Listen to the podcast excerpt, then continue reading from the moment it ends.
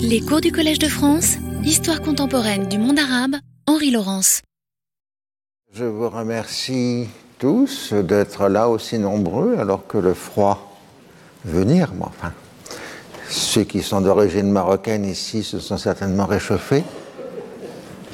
Je voulais dire, j'ai plus la date en tête, il faudrait que je me rappelle à la seconde heure. Nous avons un colloque en début février, le, le 8 et le 9 février, euh, sur le savoir sur le monde arabe contemporain, plus celui déjà annoncé pour le 22 mars sur la période 2001. 2003. Euh, je tiens à remercier l'auditeur qui m'a envoyé un document extrêmement précieux sur les négociations euh, pour la libération des otages, enfin des otages, des diplomates français arrêtés en Égypte en 1961 et qui confirme ce qui était ma supposition, que dans la négociation, il y a bien eu l'arrêt de la radio de l'Égypte libre, euh, que la France s'est engagée euh, à arrêter une fois que les otages, enfin les diplomates français, euh, seraient libérés.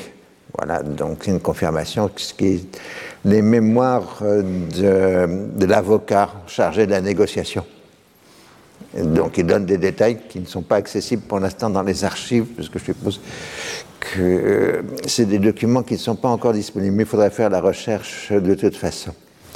Alors, la dernière fois, je vous ai laissé, après le nouveau coup d'État, la révolution de 14 Ramadan euh, en Irak, euh, suivi en même temps donc d'une médiation américaine dans l'affaire euh, du Yémen. Euh, les Américains avaient tenté euh, d'éviter un conflit au Yémen parce que les chefs militaires américains ne voulaient absolument pas d'une intervention militaire américaine pour défendre l'Arabie saoudite? Donc il fallait neutraliser le conflit en quelque sorte. Et donc les Américains ont indiqué la porte de sortie de la guerre euh, du Yémen, qui aurait été donc euh, le retrait des troupes égyptiennes contre la reconnaissance de la République du Yémen. Et en fait, sur le terrain, les observateurs pensent que si l'Égypte retire ses troupes, le pouvoir républicain va s'effondrer assez rapidement euh, devant euh, les euh, royalistes. Et donc aussi bien Nasser que Faisal, en quelque sorte, selon l'expression consacrée en diplomatie, finance avec les Américains, disant qu'ils sont tout à fait d'accord, tout en faisant strictement rien dans ce sens. Alors en plus, euh, on utilise Faisal utilise l'argument classique palestinien, euh, c'est-à-dire euh, Nasser se bat au Yémen alors qu'il devrait se battre contre Israël. Hein, il se bat contre d'autres. Alors on a envoyé un corps d'observateurs de l'ONU qui est censé surveiller, comme vous voyez sur cette carte, la frontière entre euh, le Yémen et euh, l'Arabie euh, saoudite. Mais c'est totalement inefficace puisque ce corps d'observateurs, l'UNIOM, United Nations Yemen Observation Mission, c'est-à-dire mission d'observation des Nations Unies au Yémen, ne comprendra que 200 personnes environ et des moyens très faibles et donc euh, superviser des centaines de kilomètres de frontières dans des zones désertiques et montagneuses euh, avec 200 personnes. Alors on est aussi dans une époque où euh, il y a des controverses très fortes sur les forces de l'ONU à cause des affaires du Congo. Et la France et l'Union soviétique refusent à ce moment-là de financer des missions en cours au Congo et dans le Sinaï, donc euh, financer en plus une autre mission au Yémen.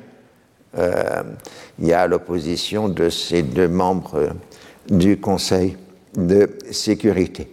Donc euh, l'UNIUM sera créé en juin 1963 et supprimé en septembre 1964 parce qu'elle est totalement inefficace.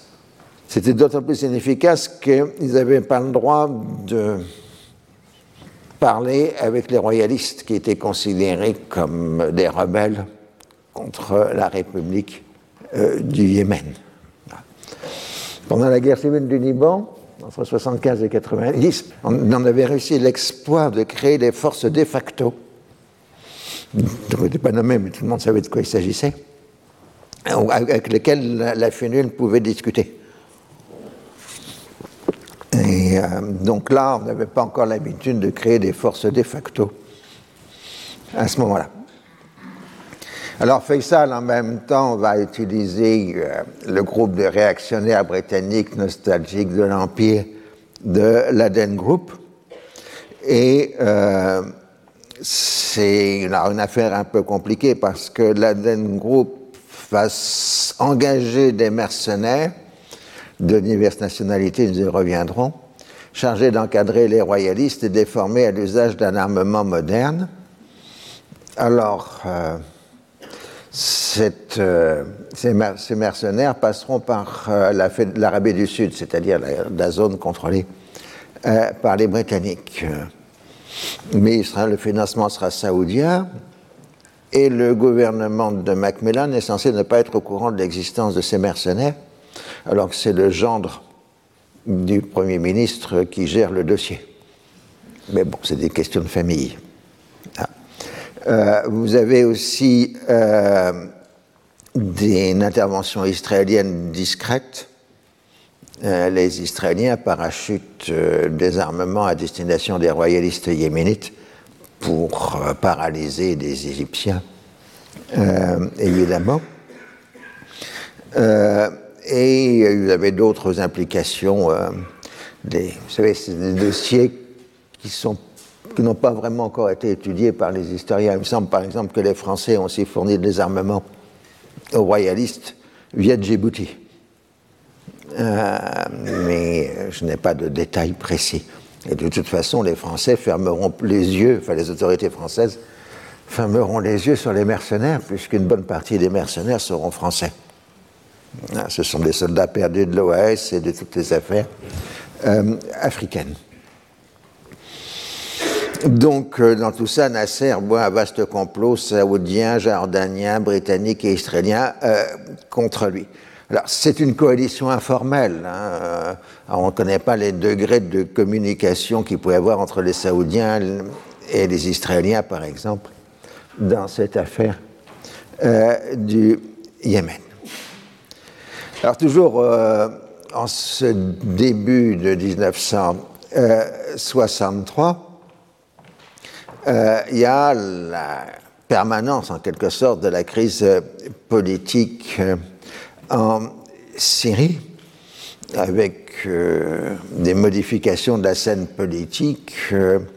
les islamistes, des frères musulmans pour les appeler clairement, tendent à se rapprocher des milieux économiques libéraux et s'oppose aux bassistes euh, défenseurs des tests socialistes. Alors que dans les années 50, euh, euh, Youssef Estibari, qui était le chef des frères musulmans syriens, avait développé toute une théorie du socialisme islamique qui était plutôt compatible avec des courants socialistes de l'époque, tandis que maintenant, il y a un retour au libéralisme économique chez les frères musulmans euh, rien. Et euh, alors c'est toute la question de l'usage politique de la religion, puisque les, imams dépendants des frères musulmans prêchent dans les mosquées contre le socialisme et en font un combat de la foi contre l'impiété.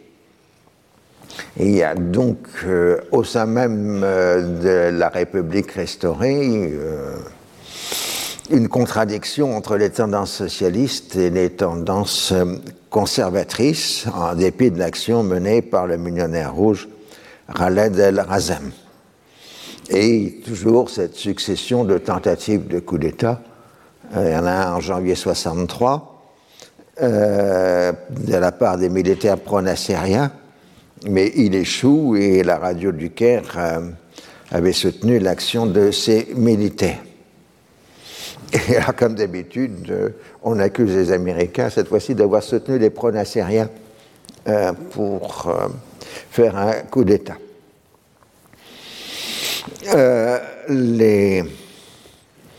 la France de la Ve République du début de 63 commence à revenir sur la scène proche euh, orientale. Je rappelle euh, que la position de De Gaulle, c'était pas que la France avait failli, c'était que les Arabes avaient failli par rapport à la France.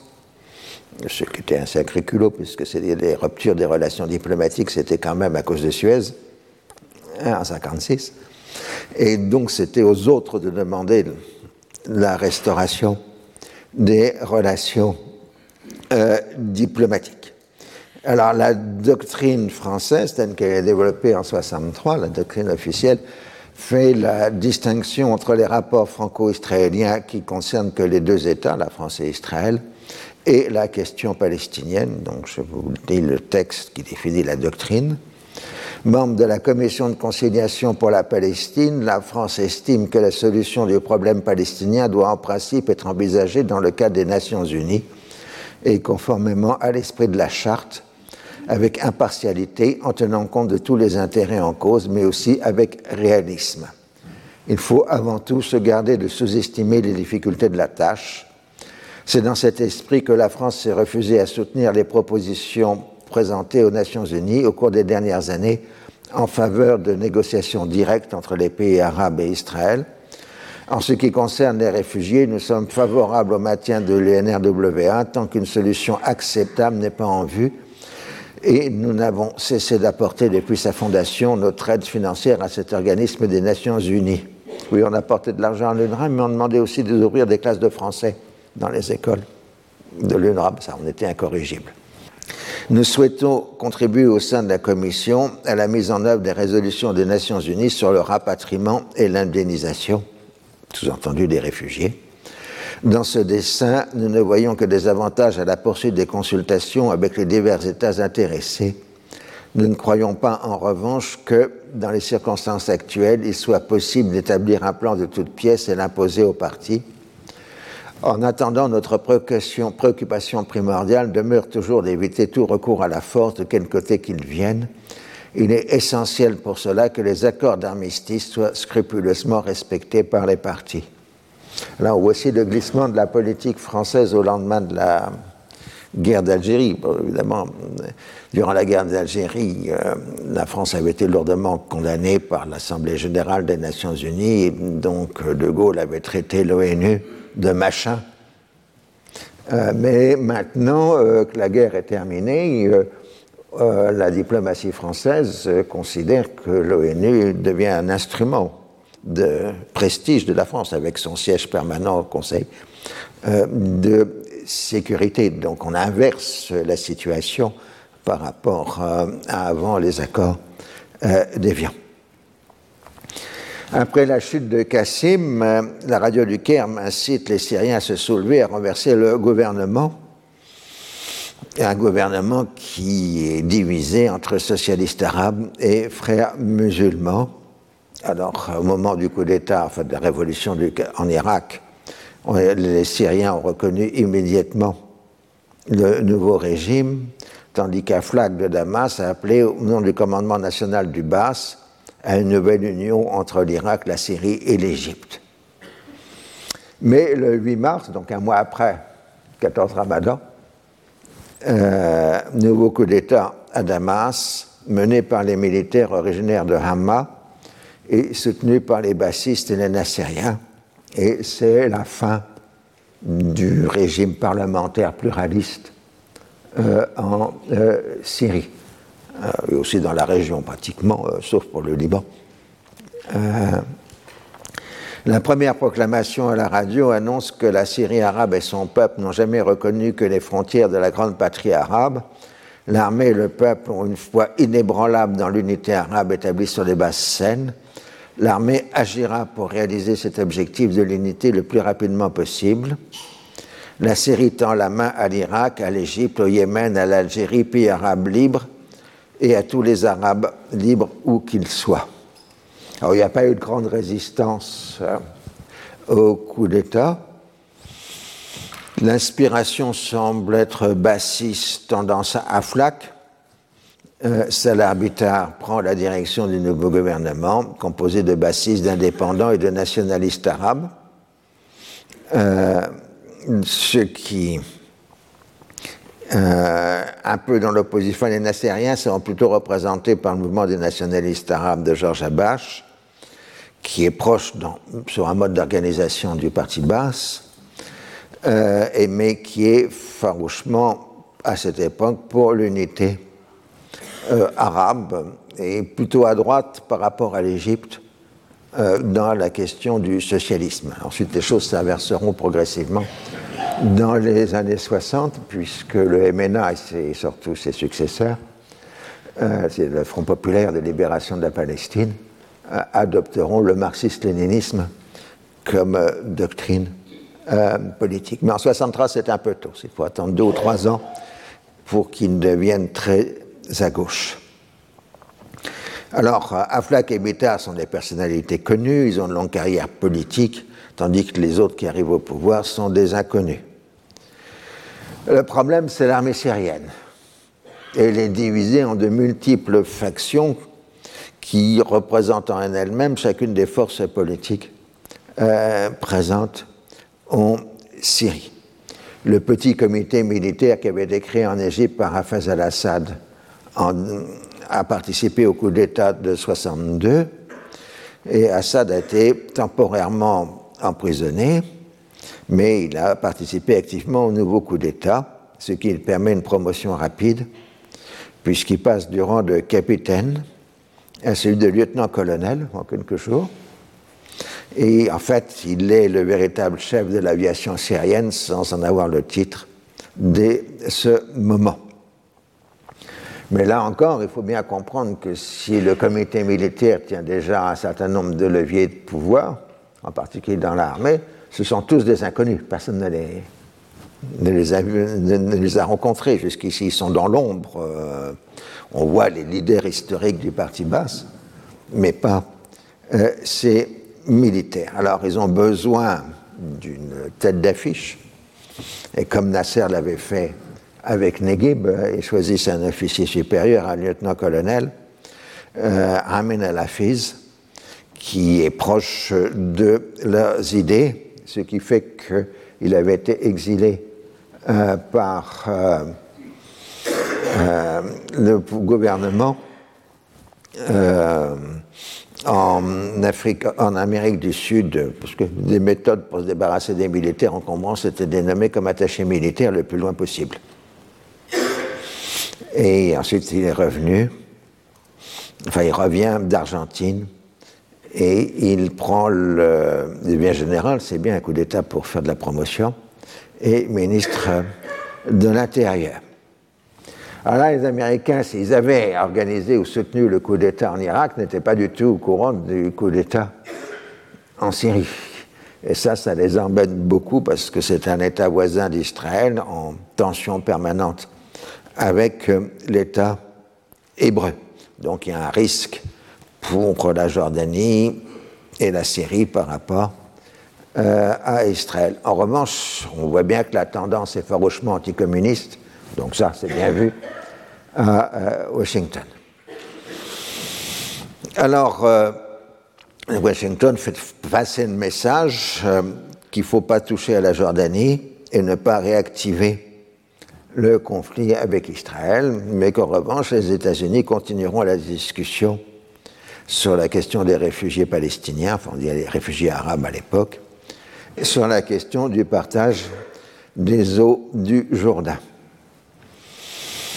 Alors, euh, l'autre préoccupation américaine, c'est la course aux armements avec euh, ce développement d'un armement nucléaire israélien que l'on soupçonne et du programme balistique du côté égyptien que l'on surestime.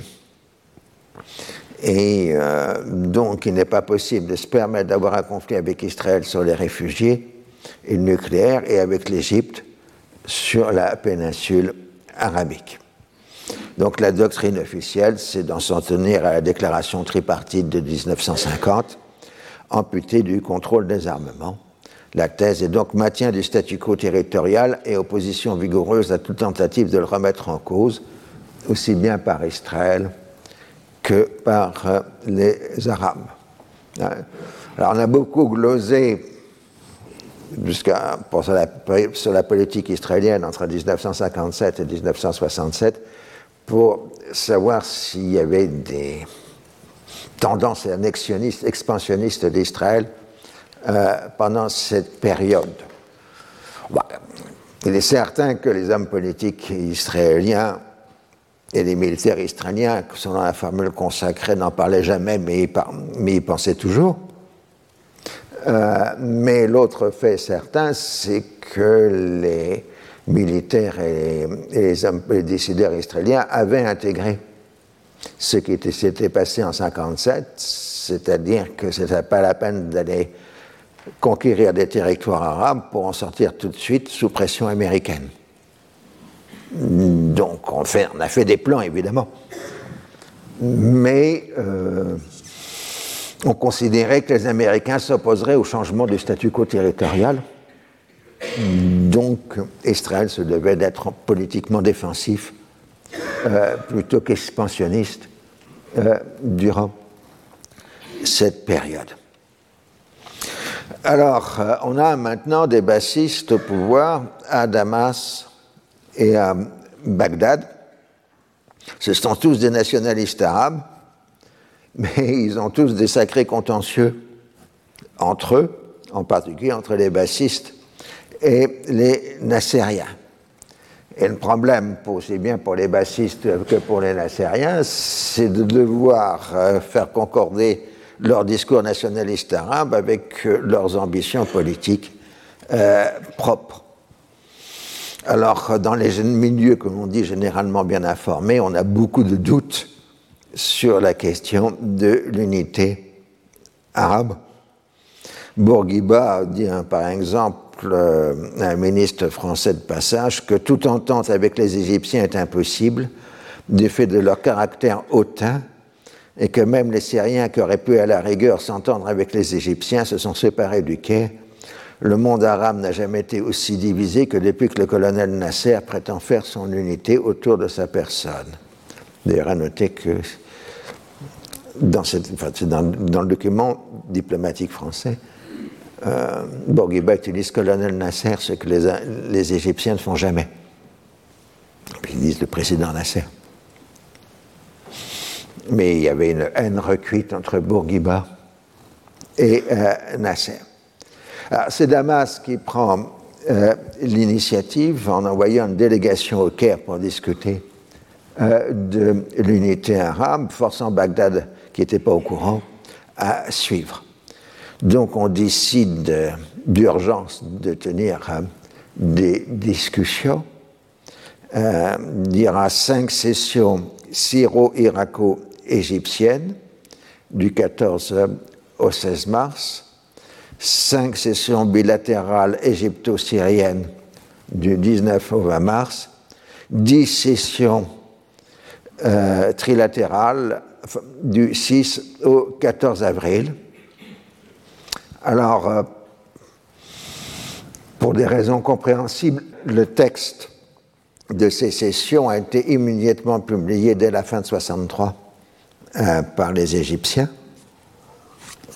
de façon à ridiculiser les autres. Et euh, donc aujourd'hui, pour ceux qui sont arabisants, le texte intégral des sessions est disponible sur Internet dans mon souvenir, euh, sur le site de la Fondation euh, Nasser. Euh, donc, pour ceux qui sont intéressés à voir ce règlement de compte à haute chorale, ça vaut la peine. Ça fait quand même 1233 pages, hein, je vous préviens. Mais il y a eu des résumés en anglais qui sont aussi disponibles a publié à l'époque. Alors donc, c'est l'énigme que va-t-il se passer euh, Puisqu'on compare, comme vous voyez sur cette couverture de Time Magazine, Nasser au, Sphinx. Alors, les sessions de mars sont composées essentiellement d'un échange de griefs entre Nasser et les bassistes syriens. L'Égyptien se présente comme voulant une unité véritable et non un séparatisme dissimulé sous forme d'unité. Il se montre particulièrement sensible envers les accusations jetées contre sa personne et son pays. Je sais. On a parlé de dictature, d'impérialisme égyptien. Il veut régler le contentieux avec le bas syrien. Il n'est pas question réellement pour lui de procéder à une autocritique du revers de la Naxa, la Naxa de 61 et pas celle de 67, euh, qu'elle constitue une trahison. Il veut établir l'unité sur des bases saines alors que l'on ne connaît même pas la composition du Conseil de la Révolution en Syrie. Alors évidemment, il y a un total manque de confiance entre les bassistes syriens et Nasser qui renvoie à toutes les expériences de la République arabe unie. Ou pour dire plus simplement les choses, Nasser veut bien l'unité à condition que ce soit lui qui commande et qu'on applique la charte d'action nationale de 1962. Et euh, dans les discussions, euh, Nasser euh, se montre autoritaire, supérieur par rapport à des interlocuteurs syriens complètement sur la défensive. Et on en arrive donc au point névralgique qui expliquera l'échec du nationalisme arabe. C'est qu'il est incapable d'organiser le pluralisme et la compétition politique. Si le nationalisme arabe unitaire a un incontestable soutien populaire, il dépend immanquablement de la personnalité du leader, du contrôle de l'armée et de la police politique. Dans la discussion, Nasser vante l'aspect scientifique de sa police politique qui est invisible et surveille tout, dit-il. Et il dit que les Syriens sont tout à fait primitifs dans la gestion de, des mourabarat, puisqu'on peut utiliser le terme arabe ici. Euh, alors évidemment, c'est vexant et les Syriens se rattraperont évidemment. Ils iront plus loin que les Égyptiens dans le système euh, de sécurité. Alors, ils se montrent vraiment supérieurs, mais euh, les bassistes, eux, leur but, c'est de tenir face à Nasser, à la conversation, tout en prenant le pouvoir réel à Damas et à Bagdad. Alors que, évidemment, Nasser essaye de jouer la carte des non-bassistes à Damas et à Bagdad. Alors, il y a une petite pause euh, ensuite pour reprendre les discussions en avril. Et euh, la presse du Caire, elle, euh, trouve des tas de nationalistes arabes, syriens et irakiens qui appellent à l'unité. Alors Aflaq, lui, justifie les coups d'État en disant que l'armée n'est que le dossier d'instrument des masses euh, populaires. Il approuve euh, la sanglante répression des communistes en Irak elle traite les partis communistes comme les alliés naturels des impérialistes et des réactionnaires, des adversaires acharnés des mouvements progressistes arabes. Alors on parle aussi d'une extension de l'unité arabe vers le Maghreb, puisqu'il y a un autre pays arabe progressiste euh, au Maghreb, c'est l'Algérie. Euh, et euh, il faut donc organiser des régimes socialistes soutenus par des organisations de masse et pratiquant une politique commune dans le domaine extérieur et intérieur. Alors, la bagarre continue. Aflaq traite Nasser de dictateur militaire. Et c'est la réponse à ce que Nasser avait dit que le Bas n'a que quelques milliers de militants, tandis que l'Union socialiste arabe a plusieurs millions d'adhérents. Alors, euh, on parle aussi de constitution de fronts nationaux progressistes, regroupant les formations socialistes à l'exception du communiste. Évidemment pas les formations réactionnaires. Et là, euh, flag dit, mais nous, le Basse, on est présent partout, tandis que Nasser, il n'est présent euh, qu'en Égypte.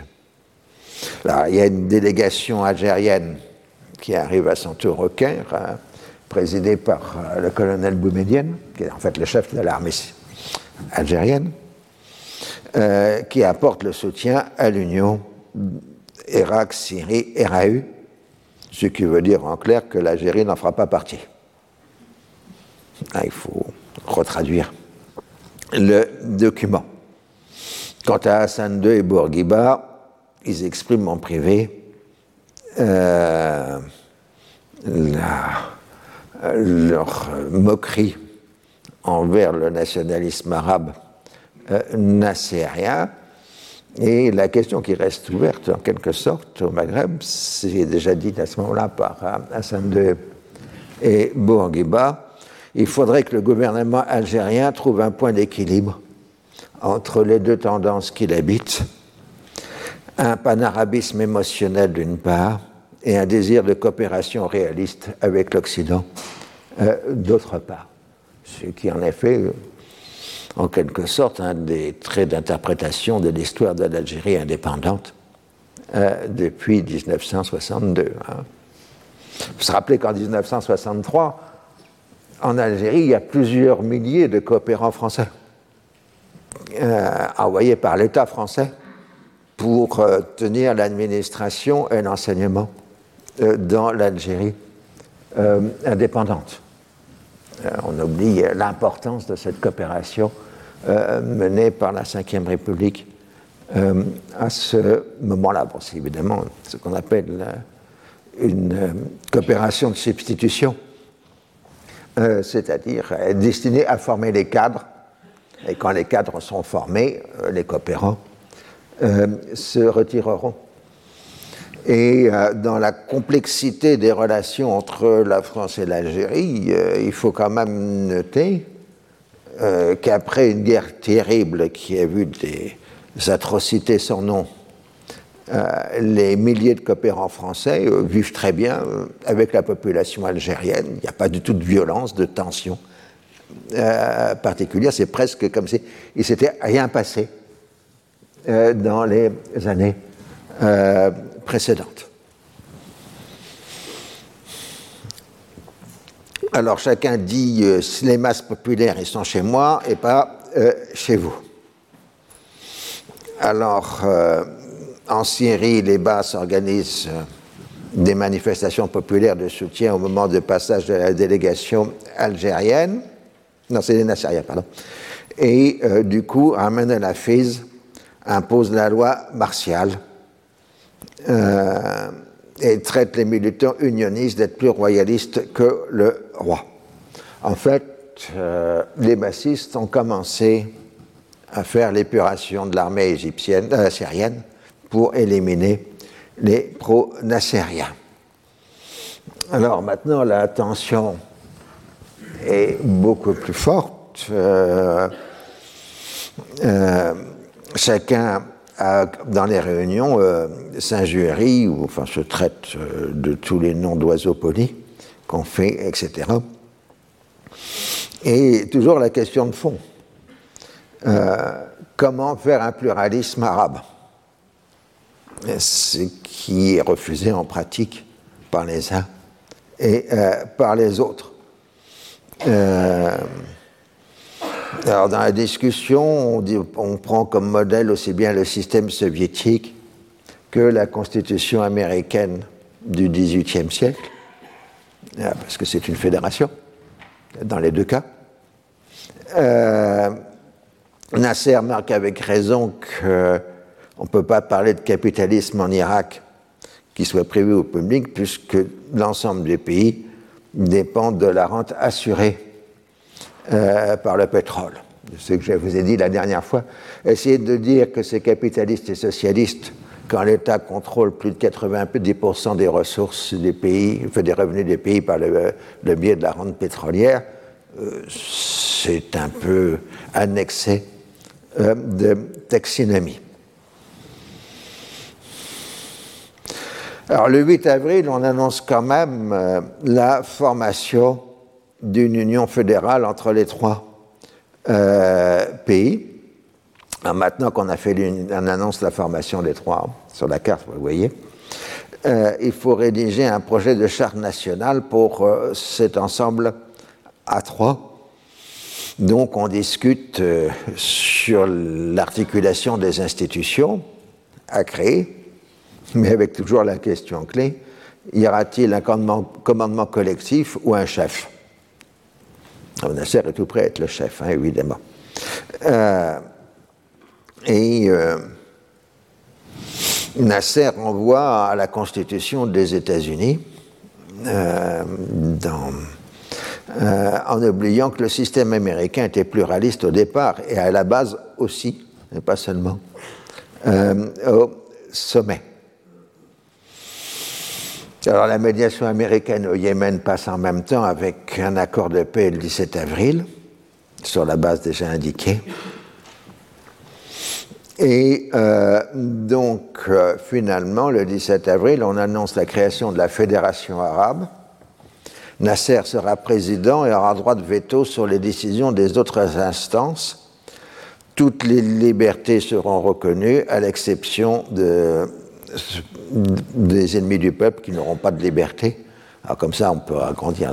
On a besoin de la catégorie ennemis du peuple, c'est parfait. Euh, seules des républiques peuvent participer à la fédération, donc euh, pas de monarchie. On va rappeler, la République arabe unie avait intégré l'imama du Yémen, au moins sur le euh, papier. La capitale sera le Caire. La libération de la Palestine est un devoir national. Le désastre palestinien a rendu public les conspirations des classes réactionnaires et leur trahison. Il a exposé la faiblesse et l'arriération des systèmes économiques sociaux en place. Alors, évidemment, euh, qu'on a toujours l'argument contre Israël, ça provoque la, protestation violente du côté de l'État hébreu. Les Kurdes en Irak ne sont pas d'accord, évidemment, non plus avec euh, la euh, fédération. Et au Liban, les chrétiens disent que jamais le Liban n'entrera dans une fédération arabe. Ben Gurion adresse à, Kennedy un, appel en disant que la fédération veut la libération de la Palestine, c'est-à-dire euh, la fin de l'État hébreu. Il faut donc une garantie commune des États-Unis et de l'Union soviétique pour l'intégrité territoriale d'Israël. Kennedy lui répond que franchement, il n'y a rien de nouveau dans ces textes les Arabes disent ça à peu près tous les trois mois, et que donc il n'y a pas de quoi s'inquiéter euh, particulièrement. Et surtout pas de déclaration commune avec les soviétiques, parce que ça ne ferait que renforcer la position des soviétiques euh, dans la région. Mais euh, faute enfin, suite des pressions qui sont exercées, le 8 mai, Kennedy euh, réaffirme la position américaine que les États-Unis soutiennent la sécurité tout aussi bien des pays arabes que d'Israël. C'était, je rappelle, la position d'Eisenhower en 1956, qui était prêt à apporter une aide militaire aux pays qui seraient agressés, qu'ils soient arabes ou israéliens. Les divergences sont évidemment euh, totales, d'autant plus que les bassistes sont divisés eux-mêmes en plusieurs euh, factions. Euh, en Jordanie, un complot militaire est déjoué au début d'avril. Le 20 avril, des émeutes à Jérusalem font officiellement 4 morts et 117 blessés. Alors bon, c'est toujours les mêmes problèmes, vous savez, c'est comme pour les manifestations. Euh, donc 4 morts selon la police, 136 selon la presse égyptienne, 44 selon la presse syrienne. Hein, donc, on n'a pas de compteur pour ça. Donc Nasser appelle les masses jordaniennes à se soulever et le roi Hussein répond Je suis un Jordanien arabe, je ne connais pas la peur. Mon destin est le destin de mon pays. J'assumerai ma tâche tant que je vivrai. C'est vrai que Hussein avait un formidable courage physique qui l'a amené à plusieurs fois à frôler euh, la mort. Et en plus, c'était un casse-cou aussi bien euh, dans, la, voitures de course qu'en avion ou, en hélicoptère, puisqu'il était pilote d'hélicoptère. Kissinger raconte dans ses mémoires plus tard qu'après un vol en hélicoptère, euh, Hussein étant aux commandes, il était prêt à tout céder à la Jordanie. Mais bon, ça c'est une euh, de Kissinger. Alors, euh, il y a une répression en Jordanie, il y a de nouveaux complots et euh, Kennedy fait prévenir euh, le roi qu'il faut contrôler la situation parce que s'il y a la révolution en Jordanie, Israël s'emparera de la Cisjordanie. Et euh, donc, pour calmer le jeu, la sixième flotte américaine prend position au large, pas de la Jordanie évidemment, mais en Méditerranée orientale.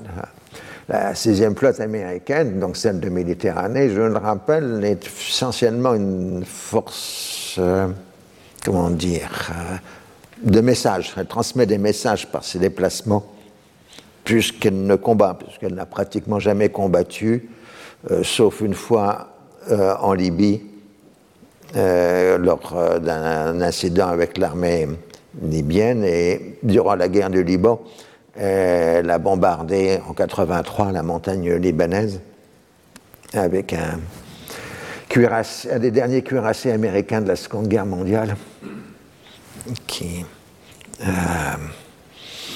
comme disait Reagan, était capable d'envoyer des obus de la taille d'une Volkswagen coccinelle.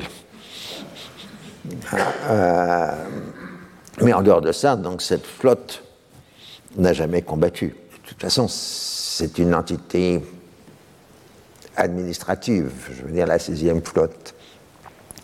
Euh, c'est-à-dire quand un navire de guerre américain passe Gibraltar, ou un peu avant Gibraltar en fait, euh, elle devient automatiquement par euh, de la sixième flotte et quand elle quitte la Méditerranée, elle, quitte la euh, sixième flotte. Mais nous aurons l'occasion d'y revenir parce que c'est un facteur important. Euh, la sixième flotte américaine, c'est le garant de tout le flanc sud de l'Europe. Elle ne fait pas partie de l'OTAN. et c'est elle qui fait la ligne frontière, en quelque sorte, entre euh, l'Afrique, euh, le Proche-Orient et l'Europe, encore aujourd'hui. Et principales, enfin, sa principale base est en Crète, dans la baie de la Souda, euh, lieu traditionnel de concentration navale en Méditerranée orientale. Kazantzakis a écrit des très bonnes pages euh, dans La liberté ou la mort sur euh, la baie de la Souda et les flottes étrangères euh, qui s'y trouvent. Alors sinon, bon, elle fait des escales à Naples ou à, Athènes. Jules Jules Dassin dans le rappelle dans son film célèbre euh, Jamais le dimanche, ou Jamais pas question de samedi, je sais plus, sur l'arrivée de la sixième flotte au Pirée et l'importance pour certains commerces grecs. Euh, voilà, donc euh, il faut savoir qu'elle est toujours présente, c'est ça que je veux dire. Et donc ces déplacements sont des signaux politiques. Mais elle est aussi porteuse d'armes nucléaires. Et donc de missiles nucléaires à longue portée capables de frapper au moins jusqu'à l'Ukraine, voire au-delà. Nasser assure les Américains en disant qu'il n'a jamais été question de destituer le roi Hussein. et si Israël attaque la Jordanie, la guerre sera inévitable. Mais vous inquiétez pas, Hussein, c'est un survivant. Il a déjà réussi à passer toutes les crises précédentes, il passera les suivantes euh, aussi.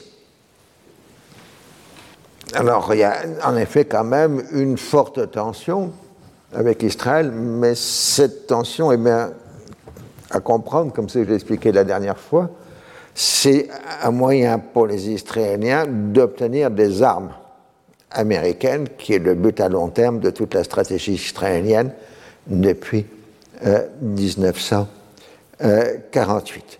Et au-delà, on a exactement comme encore maintenant euh, la, le mélange très compliqué euh, chez les Israéliens d'un discours réel, d'une peur réelle de l'extermination d'un côté, et en même temps une surévaluation de leur puissance militaire.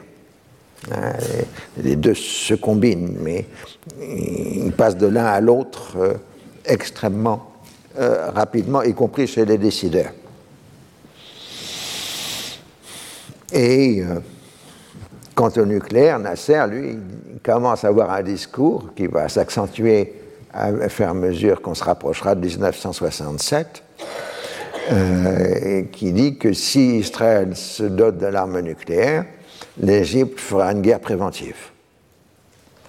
Euh, il y a toute une littérature récente sur le sujet de savoir si la guerre de 67 avait été voulue par l'Égypte comme étant une guerre préventive. Quand nous l'examinerons certainement l'année prochaine, je pense que ce n'est pas le cas. Mais c'est un facteur de tension. Euh, c'est à chaque fois qu'un pays cherche à se doter de l'arme nucléaire pour se protéger par un système de dissuasion, il provoque l'inverse, c'est-à-dire le risque d'une guerre préventive pour l'en empêcher. Dans les années 60, on parlait d'un risque d'une guerre préventive soviétique contre la Chine populaire à cause euh, de l'acquisition de l'arme nucléaire par la Chine populaire. Et Là, on a donc la même situation par rapport à Israël et aujourd'hui par rapport euh, à l'Iran. Donc c'est le paradoxe qu'une arme qui est censée être dissuasive crée des facteurs de tension pouvant déboucher sur une guerre. Ça ne s'est jamais produit.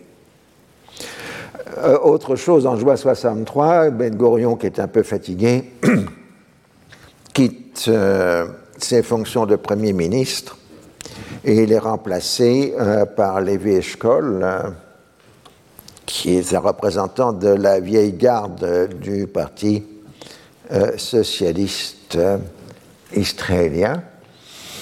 bon, on peut dire un peu un côté apparatchik, mais c'est aussi un des bâtisseurs de l'économie et de la société israélienne, Eshkol.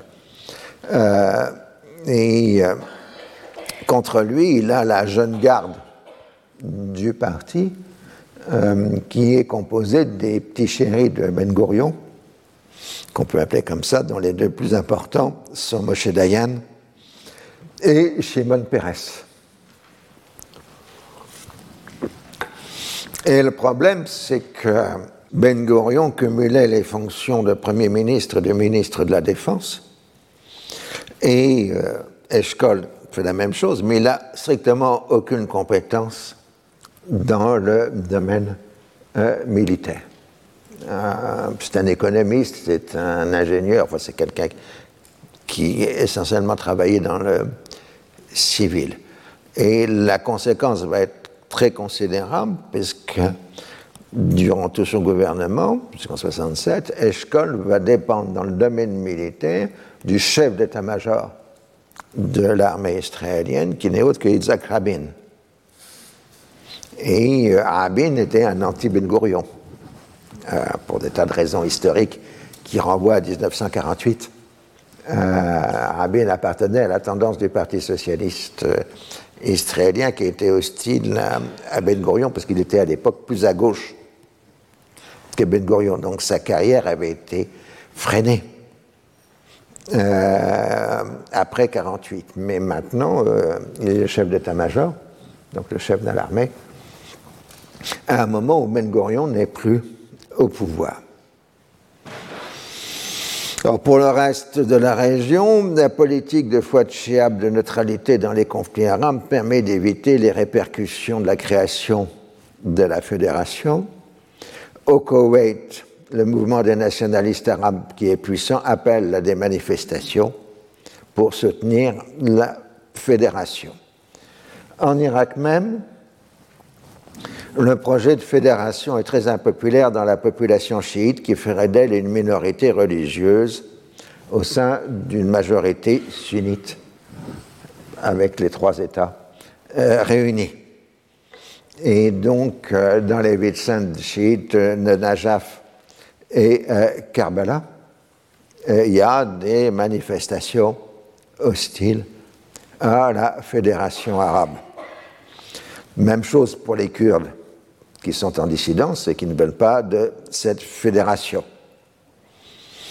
Euh, pendant ce temps-là, les bassistes essayent d'éliminer au maximum tous les pro-nassériens euh, au pouvoir en Irak. Alors, Arif fait néanmoins un geste, puisqu'il change le drapeau irakien. Il reprend euh, le drapeau euh, de la RAE, de la République arabe unie, mais en y ajoutant une étoile supplémentaire. Donc les trois étoiles représentant l'Égypte, la Syrie et euh, l'Irak. Ce sera le drapeau officiel de l'Irak jusqu'en 1991. Et vous noterez que contrairement à l'époque de Qassem, il n'y a aucune référence aux Kurdes ou aux chrétiens dans euh, le nouveau drapeau euh, irakien. il faut bien comprendre que le Bas en Syrie euh, et en Irak, c'était un parti de militants, de pratiquement de révolutionnaires professionnels. il a surtout été dans l'opposition, même si à certains moments il a participé à du gouvernement. Et il a ce système de commandement pyramidal avec un commandement général qu'on appelle national Kaoumi, euh, qui est censé diriger toutes les sections du parti basse dans le monde arabe. Et ce commandement national, il est sous la tutelle de Aflaq, l'idéologue, et les commandements régionaux euh, qui sont à la fois censés travailler sur le terrain et en même temps obéir aux consignes euh, du haut. Mais on voit apparaître euh, maintenant dans la partie basse, en Syrie, la naissance d'une tendance d'extrême gauche qui adopte un discours de lutte des classes et en même temps qui conteste l'autorité du commandement national considéré comme trop bourgeois. Et en Syrie, euh, les,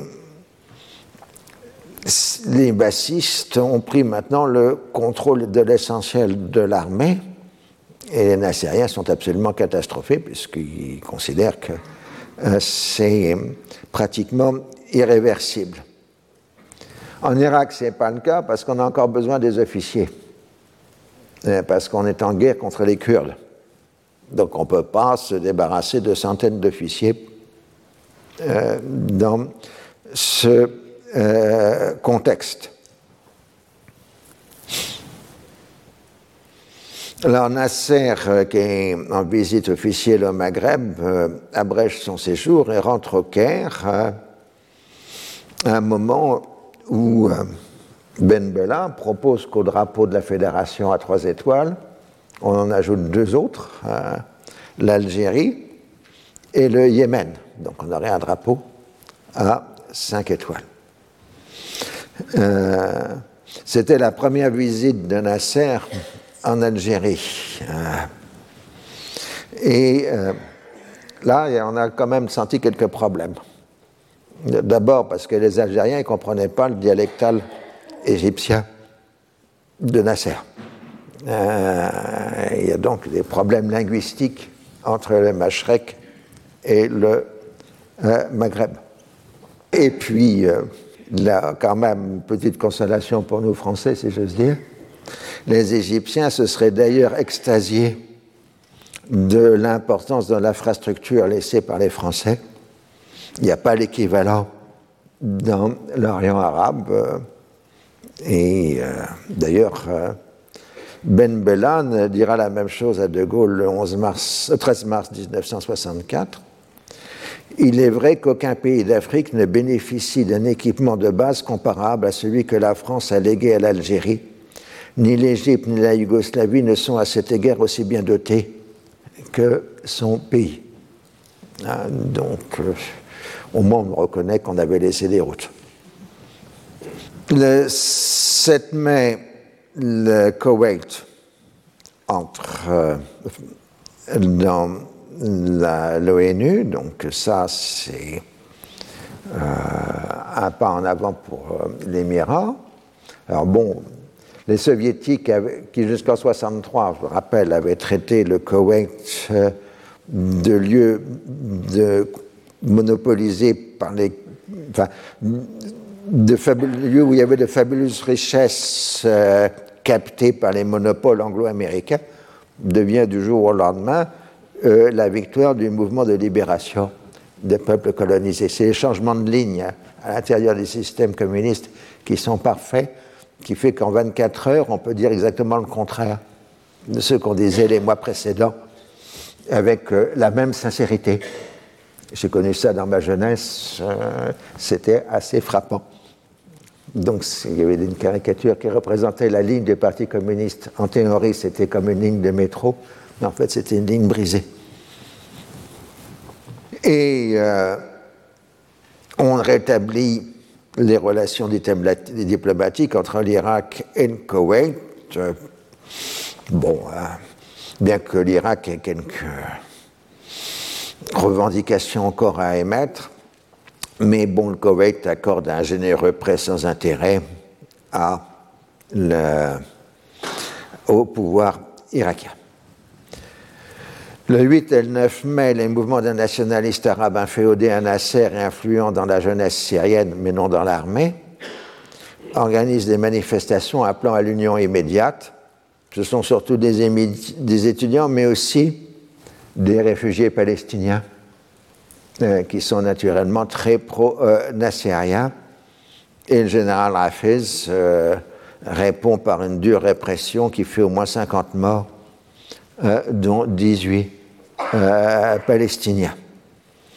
Et il y a des centaines d'arrestations et les, permanences du mouvement des nationalistes arabes, des Kaoumiyin, comme on les appelle à l'époque, sont euh, fermés et maintenant on forme une garde nationale sur modèle irakien en Syrie. Donc je sens que vous êtes dans une totale angoisse sur l'avenir de cette fédération arabe. Alors la dernière fois, je vous avais laissé euh, en pleine angoisse sur le sort de la fédération arabe qui avait été proclamée au mois d'avril 1963, il y avait une tentative de coup d'État pro-nassérien à Damas euh, et une dure répression, ce qui fait qu'ensuite le ton monte entre les partenaires. Euh, les bassistes syriens accusent Nasser d'être complice du complot et évoquent le danger d'une intervention militaire égyptienne comme au Yémen ce qui leur permet de refuser de, faire participer les autres tendances politiques lors de la constitution d'un nouveau gouvernement à Damas le 14 mai sous la présidence de Salah Bita. La presse du Caire dénonce la répression et l'élimination des pro-nassériens refuse de reconnaître le fait accompli en Syrie, conséquence d'un coup d'État militaire. Et Eikal euh, donc donne le là en affirmant que la République arabénie ne, euh, ne peut pas coopérer avec le BAS, qui est isolé des masses en Syrie n'est pas capable d'une action révolutionnaire. C'est une domination terroriste armée sans précédent. Et donc, euh, les Nassériens veulent maintenant la constitution d'un gouvernement unioniste arabe à Damas sans le BAS. Mais le problème, c'est que le BAS tient maintenant les leviers du pouvoir à euh, Damas. Donc, euh, le MNA, les nationalistes arabes, traite le BAS de fasciste. Donc là, vous aviez la photo de Nasser avec le président par intérim euh, de la série de l'époque, Atassi. C'est un autre que celui qui, sera notre Atassi plus tard, mais ce n'est pas le même. J'ai plus son nom en tête. Euh, c'est Loué Al-Atassi, 16 avril 63. Et là, donc l'adversaire, euh, finalement, euh, qui amène à la Fès le général syrien, qui semble concentrer autour de lui de plus en plus le pouvoir à Damas. Alors on pensait que Ben Bella ferait une médiation entre les Basses et Nasser, mais en fait Ben Bella se range complètement du côté de Nasser. Donc on continue à s'injurier radiophoniquement entre Damas et le Caire toutes les semaines qui suivent, tandis qu'Amin al-Hafiz prend le contrôle des forces armées et du ministère de la Défense. Il était déjà ministre de l'Intérieur. Donc il apparaît à l'extérieur comme l'homme fort de la Syrie. Euh, il entre dans le comité militaire puisque sa présence est indispensable pour discuter des questions de l'armée. Une nouvelle tentative de médiation qui échoue, c'est celle du Marocain Mehdi Ben Barka, mais il n'arrive pas à trancher la question du partage du pouvoir entre bassistes et nassériens. Alors, en Irak, c'est la même chose. Le Bas essaye de contrôler le pouvoir, mais à différence de la Syrie, le bas irakien est divisé en factions euh, entre les militaires, les civils. Euh, la garde nationale, forte d'une trentaine de milliers d'hommes, est très à gauche, tandis que les officiers de l'armée bassiste sont plutôt à droite. Alors, il y a des oppositions idéologiques, mais aussi des luttes pour le pouvoir. Et pour la suite des événements, il est important de voir qu'au sein du bas irakien, euh, il va avoir une tendance à, ce que les civils prennent le contrôle euh, du parti, contrairement en, en Syrie, où c'est l'armée qui contrôle, enfin c'est la partie militaire du bas euh, qui contrôle l'armée. Et l'un des acteurs de l'émergence d'une force civile, c'est-à-dire d'une milice, hein, c'est le jeune Saddam Hussein, dont la loyauté à son cousin Bakr est euh. Donc plus tard, euh, on parlera euh, d'un base civil en Irak par rapport à un base militaire en Syrie. Ce qui ne veut pas dire que les civils étaient plus tendres que les militaires, bien au contraire dans leur mode de gouvernement. Alors, il y a les Kurdes qui essayent d'avoir une médiation nassérienne. Talabani va voir Nasser encore une fois. Mais ça ne donne rien. On discute de possibilités de décentralisation. Mais ce que veulent les Kurdes, c'est un État binational ce que les, les nationalistes arabes ne peuvent pas accepter. Alors, euh, les armées irakiennes commencent à recevoir de l'armement anglais, des avions Hawker Hunter et de l'armement euh, léger. Alors la guerre reprend entre Kurdes euh, et nationalistes arabes en Irak, en particulier dans la région de Kirkuk, où les villages kurdes sont rasés euh, par l'armée irakienne. Euh, afin d'assurer la protection des installations pétrolières et l'armée irakienne pense gagner la guerre d'ici l'hiver.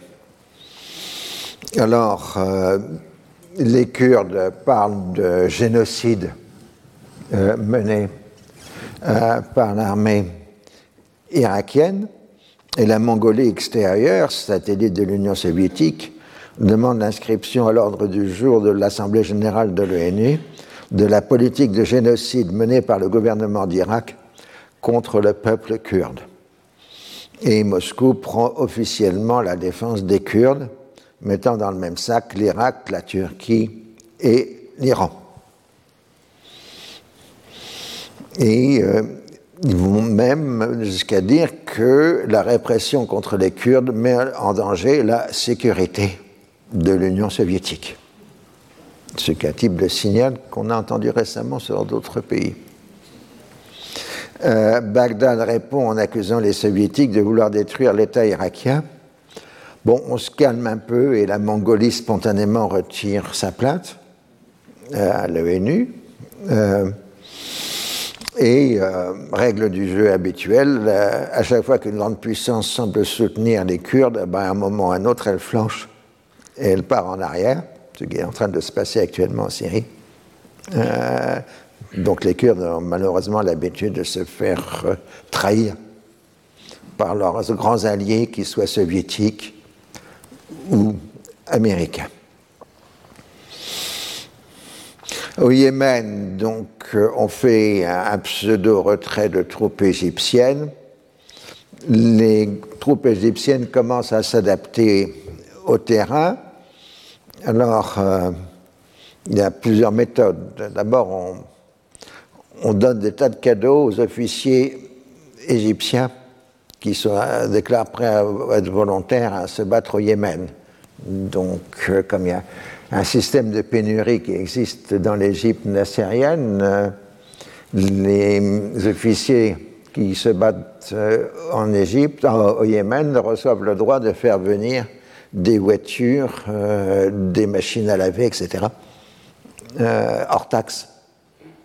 Euh, en compensation de la peine qu'ils font de se battre euh, au Yémen, ce qui va conduire à une véritable corruption des cadres supérieurs de l'armée égyptienne. Et même on ira plus loin, ce sera, Saddam Hussein reprendra la méthode ensuite. Si quelqu'un dans une famille égyptienne a perdu un de ses membres dans la guerre du Yémen, il pourra acheter une voiture hors taxe. Donc il y aura beaucoup de déclarations de pertes par des familles dont certaines sont totalement euh, fictives. Alors, euh, les royalistes, bon, une certaine popularité, ils tiennent les campagnes. Euh, c'est plutôt l'hostilité traditionnelle des montagnards contre tout pouvoir central qui s'exerce là. Dans la République, en fait, tous les postes de commande sont tenus par les Égyptiens et euh, les républicains yéménites ne sont souvent que des figures euh, sans aucun euh, pouvoir.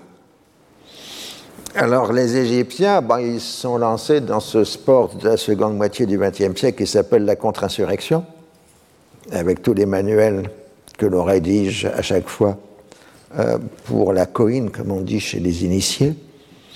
Euh, donc on achète des tribus par des subsides. Euh, le résultat, c'est que la même tribu se fait payer par l'Arabie saoudite le matin et par les Égyptiens le soir. Euh, donc on dit qu'ils sont, non plutôt l'inverse, bon, républicaines le jour, royalistes la nuit. Donc c'est pas une bonne méthode. ensuite, les Égyptiens utilisent massivement l'aviation pour détruire les villages rebelles, ce qui fait des centaines de victimes. Et on en arriverait en juin 63 à l'utilisation interdite, pourtant, des gaz de combat euh, contre la population civile yéménite euh, par l'armée égyptienne. C'est la première utilisation recensée d'armes chimiques au Moyen-Orient. Il est vrai que Churchill avait envisagé leur utilisation en Irak au début des années 1920, mais il n'avait pas passé à l'acte. Tandis que là, c'est la première fois qu'on utilise des gaz de combat, ce qui provoque des campagnes de presse internationales avec des démentis de l'Égypte. Nasser explique aux Américains que ce n'est pas des gaz qu'il a utilisés, mais simplement du napalm, comme tout le monde. Ah, comme les Américains commencent à le faire au Vietnam. Euh, au Vietnam, on n'insiste pas trop et les Égyptiens cessent d'utiliser, au moins pour un certain temps, les gaz de combat euh, Yémen. Alors, il y a toujours la guerre des radios, il faudrait vous dire en permanence, pratiquement à tous les cours, euh, il y a une guerre des radios, les Saoudiens et les, Égyptiens s'envoyant des injures et des accusations véhémentes par les propagandes et contre-propagandes. Alors sinon, bon, toujours dans la coïne, hein, on essaye de se gagner la population en ouvrant des dispensaires médicaux, des écoles, des centres de formation technique, etc. Je fais un saut dans le temps, mais en Irak, euh, après 2003, il y avait la blague d'un journaliste américain qui interroge un commandant américain en Irak. Il dit Comment vous faites la contre-insurrection? Ben moi, voilà, c'est simple. J'ouvre des dispensaires médicaux, j'ouvre des écoles, je fais des routes, et à la fin, le journaliste dit Bon, vous pouvez faire ça à Detroit? C'est. Euh, mais c'est exactement ça. Ça revient à la vieille tactique coloniale de gagner les cœurs et les esprits, tout simplement. Mais les Yéménites euh, restent attachés à leur mode de vie traditionnel alors on leur envoie aussi des religieux d'Al-Azhar pour leur expliquer qu'il n'y a pas de différence doctrinale entre Égyptiens et Yéménites. Mais c'est vrai qu'au Yémen, les, Égyptiens, les républicains sont recrutés surtout chez les sunnites du littoral, euh, tandis que les royalistes euh, sont chez des zaydites euh, de l'intérieur. Et là, c'est le clivage qu'on retrouve aujourd'hui dans la nouvelle guerre civile yéménite. Alors, pour changer un peu, avec un peu d'originalité, le 18 juillet, il y a une nouvelle tentative de coup d'État à Damas, avec l'originalité qu'on n'a fait pas à l'aube comme d'habitude. D'habitude, on fait un coup d'État à l'aube. Hein. on occupe le ministère de l'Intérieur, la radio, etc. Ça, c'est la règle. Là, ils font ça à 11 h du matin et euh, ils essayent de s'emparer des bâtiments publics, mais en fait, euh, la police bassiste avait déjà infiltré le mouvement et les attendait, et les insurgés, euh, ainsi que de nombreux civils, qui étaient simplement des passants, sont victimes. Alors le bilan serait de plusieurs centaines de morts, et ensuite toute une série d'exécutions sommaires les bassistes font comprendre que maintenant les affaires sont sérieuses et qu'on euh, est prêt à utiliser toute la violence nécessaire pour se maintenir au pouvoir. Alors donc on a un basse au pouvoir à Damas avec un commandement pan-arabe dirigé par un flak Bitar qui serait à droite, un commandement régional syrien qui serait plutôt de gauche et le comité militaire, les Nassériens recrutant essentiellement chez les sunnites, les opérations se font en défaveur de ces derniers, bien que ce soit relativement milité par le fait qu'Amin el-Hafez est sunnite. Il n'est pas issu d'une minorité. Mais la question est de savoir est-ce qu'il est vraiment l'homme fort ou euh, simplement euh, une, un, chargé de représentation sans avoir le vrai pouvoir. Et donc le 23 juillet dans le discours habituel, euh, Nasser annonce la rupture officielle entre l'Égypte et la Syrie bassiste. Euh, la Syrie n'est plus qu'une prison, dit-il, et les bassistes imposent leur volonté par la terreur, et il appelle la nation arabe à combattre l'opportunisme du parti basse. Alors il se donne évidemment un beau rôle dans les événements concentrant ses attaques sur Salah Habitar et se moquant de Michel Aflaq, traitant les bassistes de fascistes, etc. Et c'est à partir de ce moment-là que la presse égyptienne commence à publier des procès-verbaux des entretiens avant qu'ils soient ensuite réunis en volume euh, à ce moment-là. Alors, à Damas, euh, c'est les bassistes qui accusent les Égyptiens de séparatisme, donc l'enjeu qui reste, euh, c'est l'Irak. Et pense qu'en fait, on va avoir une unité syro-irakienne, puisque le bas est au pouvoir, au moins officiellement, à Bagdad et à euh, Damas. Mais les Nassériens disent qu'on ne peut quand même pas faire d'une unité arabe sans Nasser. Alors, à un moment, on a quand même heureusement une petite crise avec Israël sur la DMZ. Euh, et donc, euh, ça permet de calmer un peu le jeu entre bassistes et nassériens. Mais visiblement, ce sont les Syriens qui ont provoqué la tension euh, dans la zone démilitarisée et euh, à cause du refus israélien de tenir une commission mixte d'armistice. Alors, euh, on devrait condamner les Syriens pour ça, mais l'Union soviétique met son veto en faveur de la Syrie. Alors, le Mouchir Amir, donc le maréchal se rend au Caire le 22 août, vous voyez sur la photo, euh, pour se poser en médiateur entre euh, Nasser et le Bas. Il se pose en nationaliste arabe euh, non affilié à un parti. Et Nasser lui accorde tous les honneurs pour le séparer des bassistes. Ensuite arrive va en Syrie, mais sa médiation est rejetée. Et euh, Nasser appelle le peuple syrien héroïque à éliminer les bassistes. Alors l'Irak bassiste relance la question de l'autorité palestinienne à créer, rien que pour embêter les Égyptiens à Gaza. Et euh, donc euh, la question est que depuis la création de la Ligue arabe en 1945, il y avait un siège qui était réservé à la Palestine.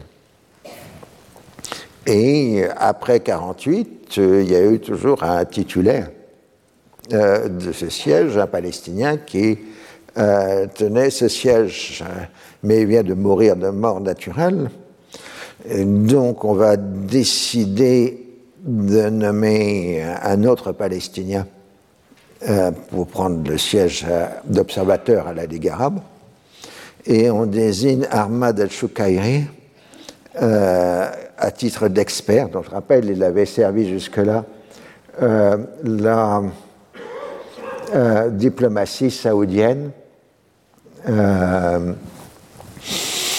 Et il venait d'être éliminé par Faisal, qui le trouvait trop radical et il était donc euh, libre. Et Choukairi, c'est un. Bon, en dehors d'être un orateur assez violent dans ses discours, euh, euh, c'est quelqu'un qui représente la génération intermédiaire, c'est-à-dire ceux qui ont commencé leur carrière politique dans les dernières années du mandat.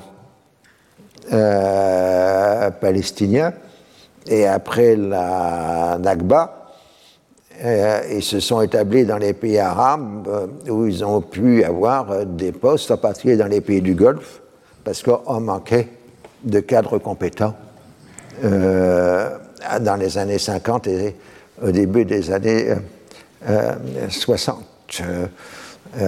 C'est donc différent des gens du FAT, qui eux sont des jeunes gens qui atteignent la vingtaine d'années en 48. Et donc ils n'ont pas vraiment travaillé dans la Palestine euh, mandataire. Alors, le 17 septembre, il devait y avoir un référendum sur l'union tripartite, mais évidemment, euh, ça ne marche pas. Alors, on a quelques réalignements assez amusants. Euh, J'avais une photo du roi Hussein avec le général de Gaulle, puisque le roi Hussein fait une tournée européenne qui comprend sa première visite en France, euh, la Jordanie étant le premier pays arabe à avoir repris les relations diplomatiques avec la France. Le Liban ne l'avait jamais interrompu. Il a donc droit à un entretien suivi d'un déjeuner à l'Élysée avec le général de Gaulle. Donc le compte rendu de l'entretien Hussein de Gaulle dit aux yeux du souverain, cette situation est assurément pleine de dangers. D'un côté, il y a l'Égypte qui, pour remédier à ses difficultés intérieures, politiques et économiques, éprouve la tentation permanente d'imposer sa domination aux autres pays arabes dirigeant ses tentatives un jour contre l'Arabie, le lendemain contre la Jordanie, la Syrie ou l'Irak. De l'autre, on voit une Syrie en plein chaos matériellement appauvrie, qui n'a plus d'armée digne de ce nom, et où les factions se disputent le pouvoir. Un Irak qui ne vaut guère mieux.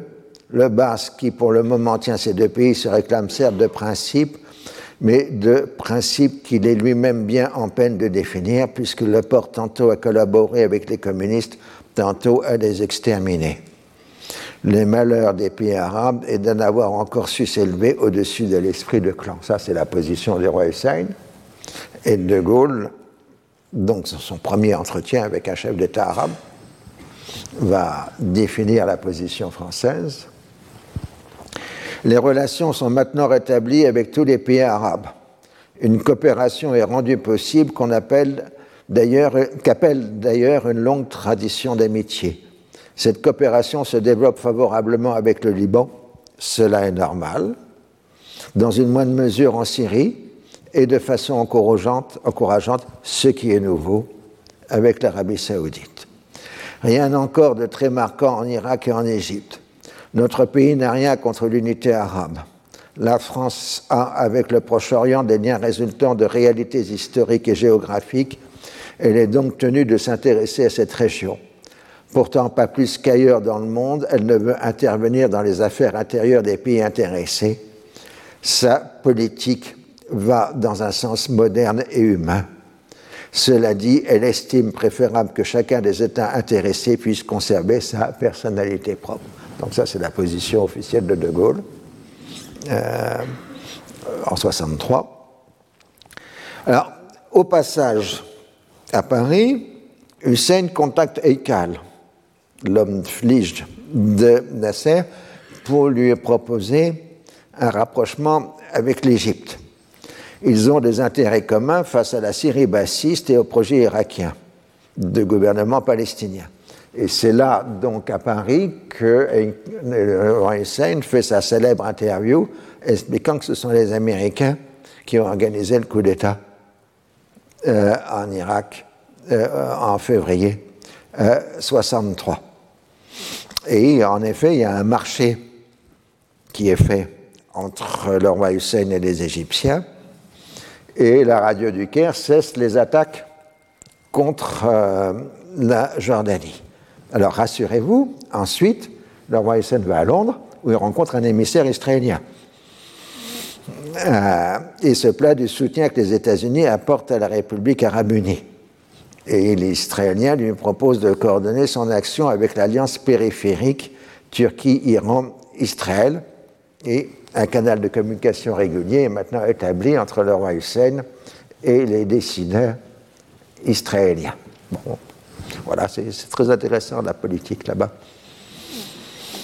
Aux États-Unis, Israël et l'Arabie saoudite mobilisent leurs amis respectifs contre la politique pro-nassérienne. Là, donc, on a une alliance israélo-saoudienne contre Nasser euh, aux États-Unis. Alors, on joue sur la présence de savants allemands dits nazis dans le programme balistique égyptien et de l'utilisation de gaz de combat euh, au Yémen pour faire un portrait assez terrifiant de Nasser. Et on invente un fantasme qu'on vient de revoir en Ukraine, qui est celui de la bombe sale, qui serait composée de déchets nucléaires capables d'empoisonner pour longtemps une région. Parce que bon, si l'Égypte n'a pas les moyens d'avoir l'arme nucléaire, elle pourrait faire avec ne serait-ce que des débris de radiologie, euh, des bombes dites sales. Donc, c'est une affaire qui n'a jamais existé et dont on a reparlé il y a quelques semaines euh, à, propos de l'Ukraine. Le 4 octobre 63, par le biais d'un communiqué commun, l'Irak reconnaît l'indépendance et la souveraineté du Koweït, donc ça, ça va, on l'a déjà dit déjà. Euh, et Nasser, lui, ne pousse pas à l'entrée du Koweït dans la fédération arabe, Disons sincèrement que de toute façon, les Américains ont remplacé les Britanniques dans le Golfe et qu'ils ne se sentent pas en position de les affronter. En fait, il ne veut pas que l'Irak dispose des ressources pétrolières euh, du Koweït. Et puis, euh, le Koweït, depuis 1961, suit plutôt une ligne politique favorable à euh, Nasser parce que d'abord Nasser lui avait soutenu son indépendance, et ensuite parce que les nationalistes arabes, les Kaoumiyin, sont fortement représentés au Koweït et ont une certaine influence euh, politique. Et comme euh, il y a un système parlementaire qui existe au Koweït, qui existe encore aujourd'hui, même s'il fonctionne avec parfois de façon chaotique, euh, l'Arabie saoudite n'aime pas du tout le système parlementaire, représenter les populations au bâton. Ah, euh, ça ne se fait pas. On est tous une simple famille, donc on n'a pas besoin de représentation. Ça, c'est le discours euh, saoudien. Alors, on parle d'une fusion de l'armée irakienne et syrienne, ce qui fait rigoler les Israéliens, vu le nombre de militaires épurés dans les deux armées, il ne doit plus rester beaucoup d'officiers actifs dans les deux armées arabes. Puis l'attention générale se porte vers le Maghreb. Euh, le Maroc revendique un certain nombre de territoires sahariens qu'il considère lui avoir été ôtés durant euh, la colonisation française de l'Algérie, tandis que l'Algérie indépendante considère que les limites fixées par le colonialisme français sont les limites historiques du territoire algérien. Alors l'affaire se complique du fait que le principal opposant à Hassan II, euh, Mehdi Ben Barka, se trouve au Caire, et du Caire, il a appelé au renversement de la monarchie, ou en tout cas de Hassan II. Euh, il annonce les masses marocaines vont se retourner contre Hassan II. D'importants développements et des renversements de situation en Afrique du Nord sont à prévoir pour bientôt. La monarchie marocaine vient de s'engager par la volonté impérialiste dans une guerre d'agression contre la République algérienne. Les mains criminelles qui se sont emparées du pouvoir au Maroc sont armées, financées et dirigées par les seuls impérialistes. Alors, ces déclarations de Ben Barka du Caire euh, vont lui valoir une condamnation à mort par contumace de la part d'un tribunal militaire marocain pour atteinte à la sécurité, extérieure de l'État. Et franchement, ça va le rendre assez impopulaire au Maroc. Et euh, Ben Barka, donc, euh, va progressivement se poser plutôt en leader du mouvement du tiers-monde qu'en leader marocain euh, avec la tricontinentale basée à La Havane, etc. il, a, fait quelque chose d'inacceptable, il a remis en cause la monarchie.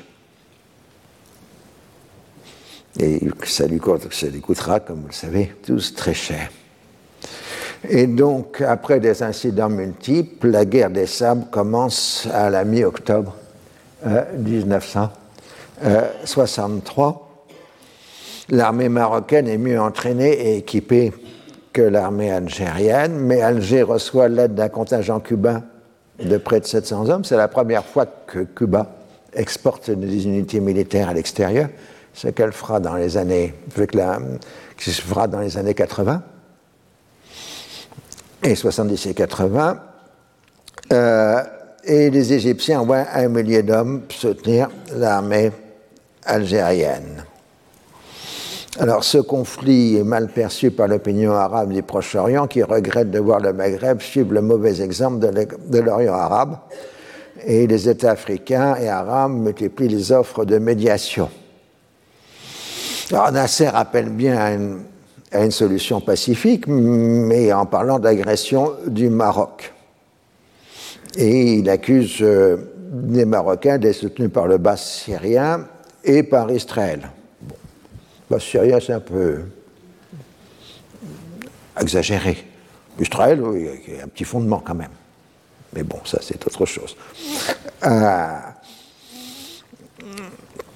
donc, euh, en novembre 63, l'Égypte reconnaîtra avoir apporté une aide militaire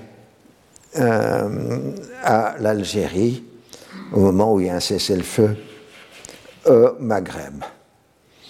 Le parti basse en Irak est maintenant complètement divisé euh, entre radicaux et modérés.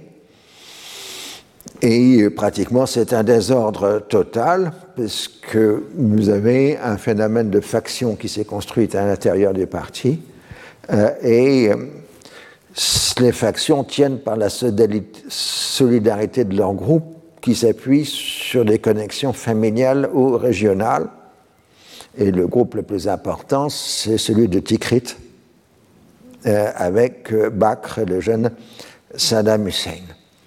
Et euh, le conflit est devenu ouvert entre les différentes factions du parti, ce qui permet ou Mouchir, au, au maréchal Hammer, euh, Arif, pardon, de se saisir de la totalité du pouvoir par un nouveau coup le 18 novembre 1963.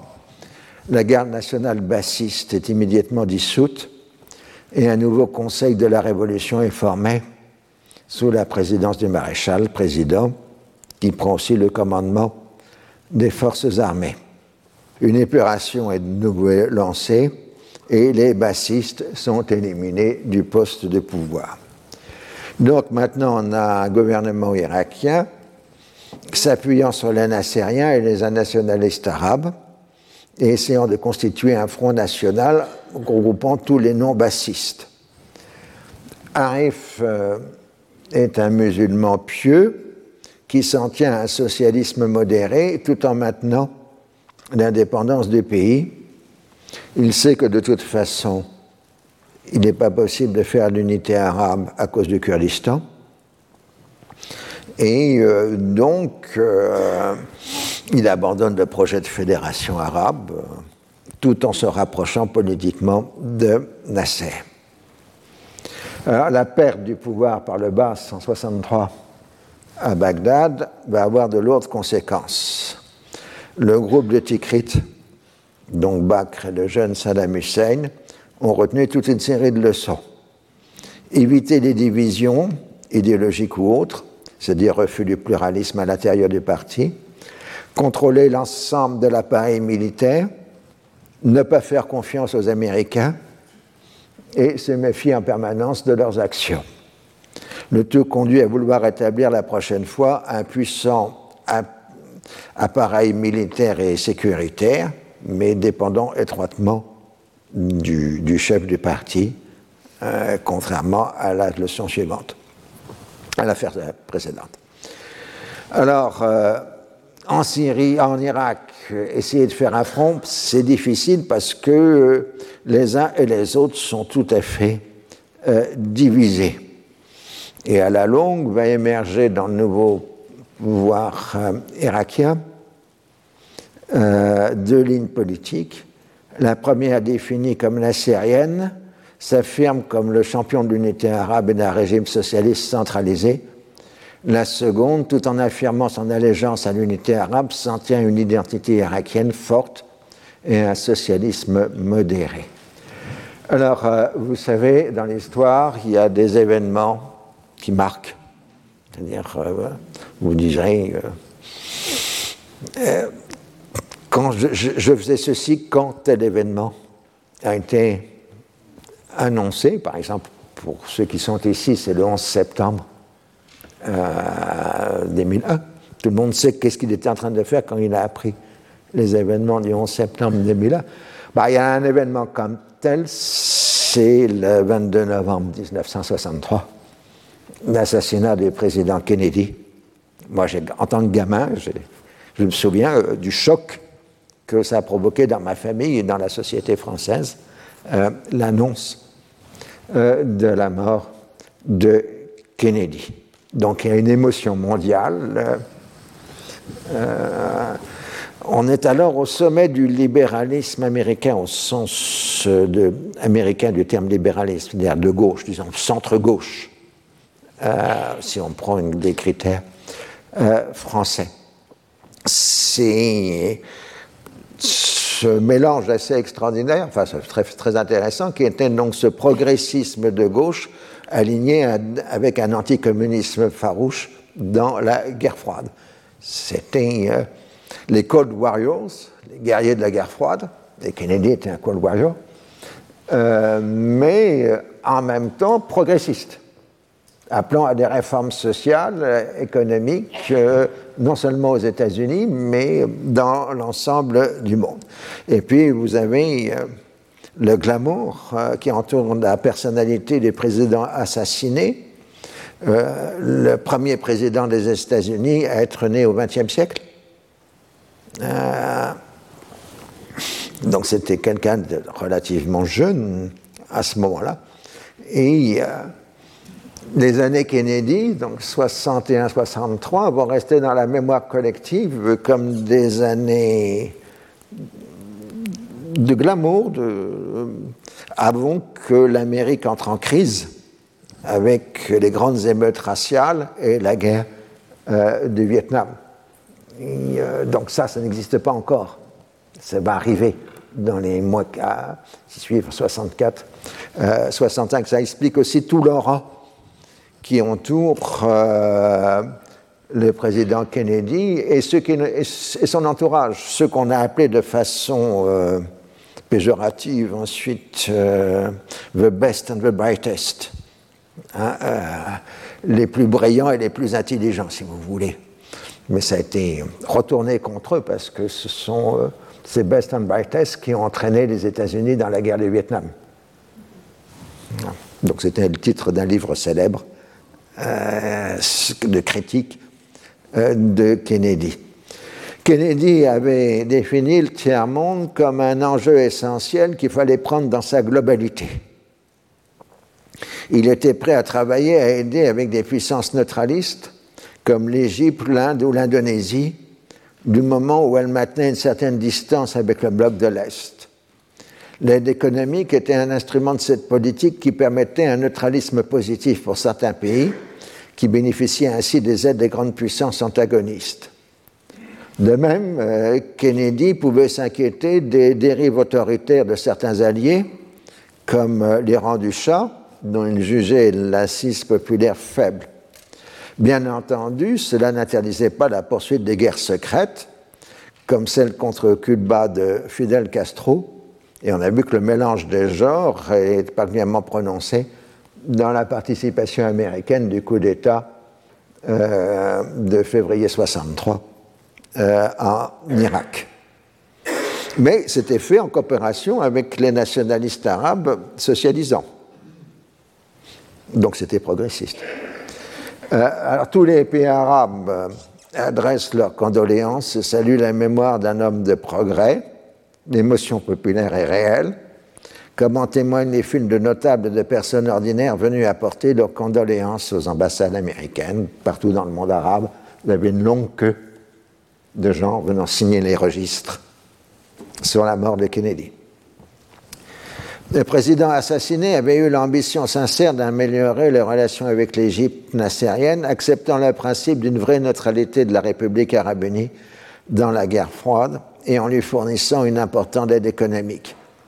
Nasser, comme je l'ai dit, avait été profondément flatté d'avoir une correspondance suivie avec le président américain qui, en quelque sorte, l'associait à la gestion des affaires du monde. Cette politique s'était heurtée à la radicalisation de la politique nassérienne euh, lancée dans l'épuisante guerre du Yémen. Et Washington avait été contraint de marquer publiquement sa protection de l'Arabie saoudite et avait tenté d'organiser un désengagement des deux puissances arabes du Yémen qui, chacune de son côté, avait rivalisé de mauvaise foi. Les grandes compagnies américaines prennent la défense de l'Arabie saoudite et par exemple, notre vieil ami Kermit Roosevelt condamne tout ce qui pourrait paraître comme un abandon du Yémen à la RAU. Kermit Roosevelt n'est plus maintenant à la CII, comme dans les années 50, mais il est le grand lobbyiste des compagnies pétrolières américaines à Washington. Dans tous les conflits régionaux, la, facilité serait de se mettre d'un côté plutôt que d'essayer de s'interposer. Alors, dans les derniers temps de l'administration Kennedy, les représentants américains se sont montrés plus insistants, évoquant une réduction de l'aide à la République arabe unie si elle ne fait pas de gestes concrets dans le désengagement du Yémen. Et en fait, à cause de la pression du Congrès, euh, on était limité, l'aide américaine, à la loi PL 480, qui, je vous rappelle, est la livraison des excédents agricoles américains aux pays euh, du tiers-monde. Si Nasser, Nasser, lisait régulièrement la presse américaine, il semble n'avoir jamais compris le système politique des États-Unis et son système de poids et de contrepoids. Il est vrai que le poids des lobbies est particulièrement important au Congrès, définitivement hostile à la République arabe unie. Les amis d'Israël, sont particulièrement bien puissants et organisés. Et s'y ajouter maintenant le poids des compagnies pétrolières à cause de la guerre euh, du Yémen, comme on voit dans l'évolution de la Kermit Roosevelt. De ce fait, Nasser et un certain nombre de ses proches sont persuadés de l'existence euh, d'un gouvernement invisible capable de contrecarrer les décisions des présidents, d'où l'incohérence apparente des attitudes américaines envers l'Égypte. Alors ce gouvernement invisible, c'est à la fois la vieille thématique des gouvernements de l'ombre, qui appartient à, tous les complots depuis des siècles, les jésuites, les, les sages de Sion, etc., les Illuminati, mais c'est aussi la première émergence d'un concept que nous utilisons encore aujourd'hui, d'état profond. Alors à l'époque, on n'utilise pas état profond, l'expression vient de la Turquie, mais de gouvernement invisible. Nasser va jusqu'à déclarer à l'ambassadeur américain que les sionistes contrôlent tout le gouvernement américain. Inversement, il n'a jamais semblé comprendre que ces tirades anti-impérialistes ne le rendaient pas vraiment populaire dans l'opinion publique américaine et dans les cercles dirigeants de Washington. Pourtant, jusqu'au bout, Kennedy a maintenu sa politique, conscient qu'elle dépassait la seule Égypte et concernait l'ensemble des non-alignés. Pour beaucoup d'Arabes, l'assassinat des présidents est alors apparu comme un complot sioniste destiné à faire parvenir au pouvoir un Johnson beaucoup plus favorable à Israël. Donc à chaque fois qu'un président américain est assassiné ou pris dans un scandale, c'est un complotionniste. On a vu ça à l'époque de Clinton, et ainsi de suite.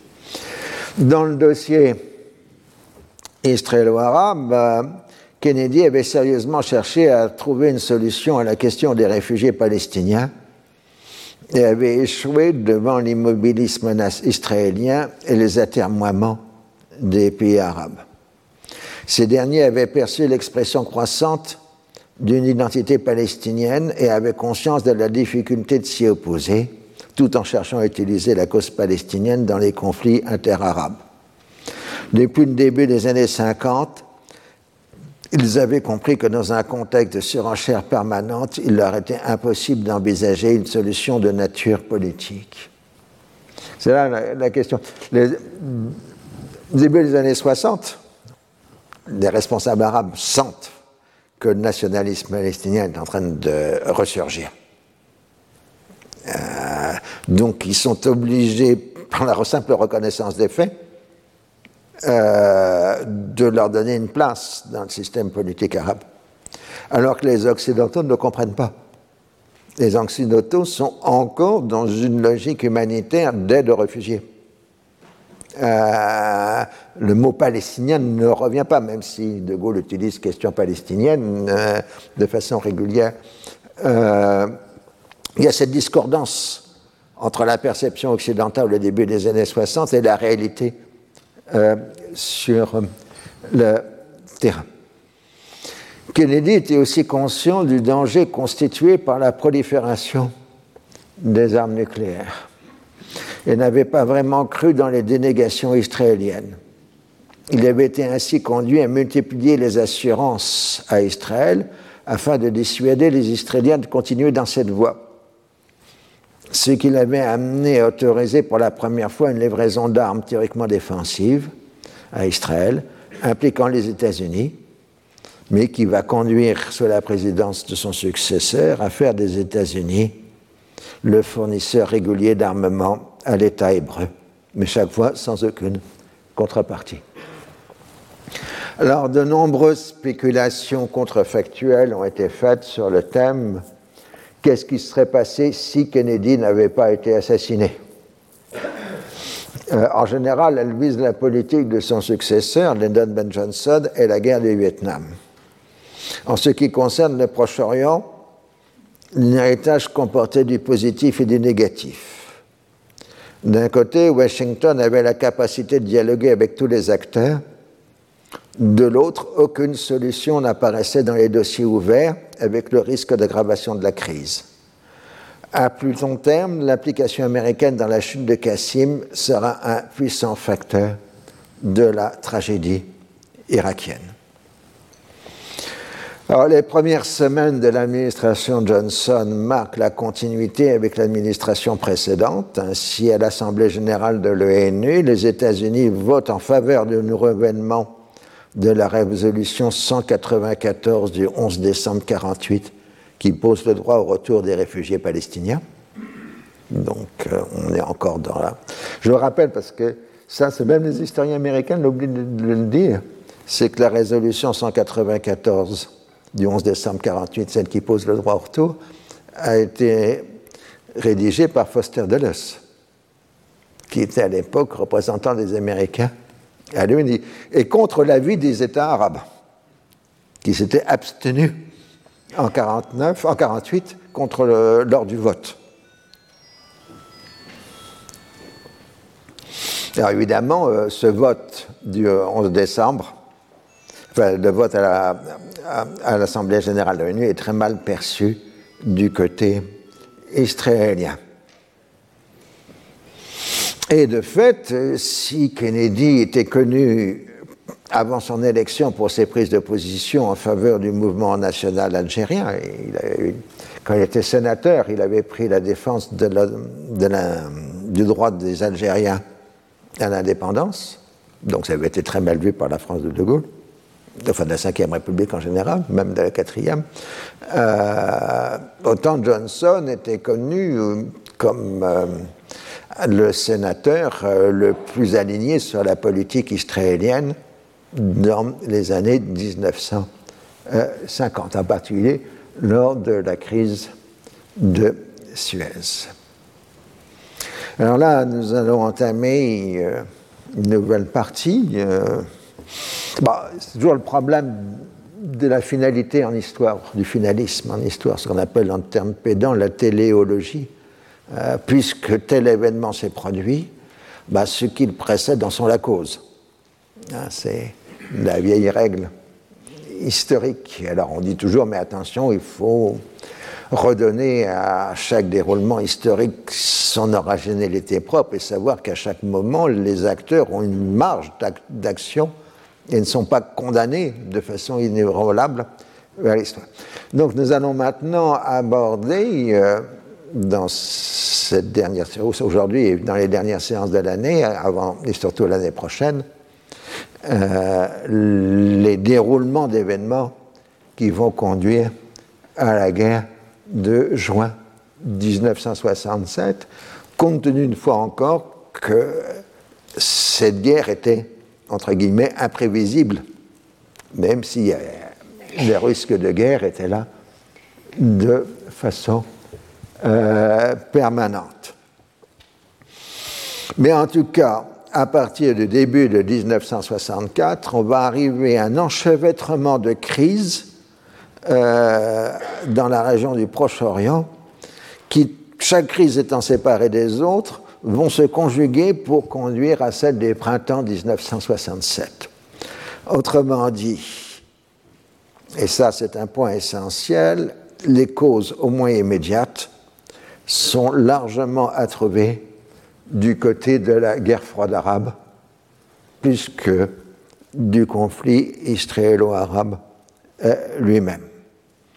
À première étape, 12 euh, novembre 63, Ramin El Hafiz, déjà président du Conseil de la Révolution, prend la direction du gouvernement syrien euh, suite de la démission de Salah et on voit très bien que le comité militaire euh, élargit de façon considérable euh, son emprise sur l'armée, avec cette fois une volonté réelle de recruter des gens sûrs, et comme on, parlait en Irak, de recruter des gens de Tikrit, parce qu'ils étaient plus sûrs pour Saddam Hussein et, hein, et Bakr, bah, les nouveaux recrutements dans l'armée syrienne du corps des officiers vont largement puiser là où les comités militaires est le plus représenté, c'est-à-dire dans la communauté alawite.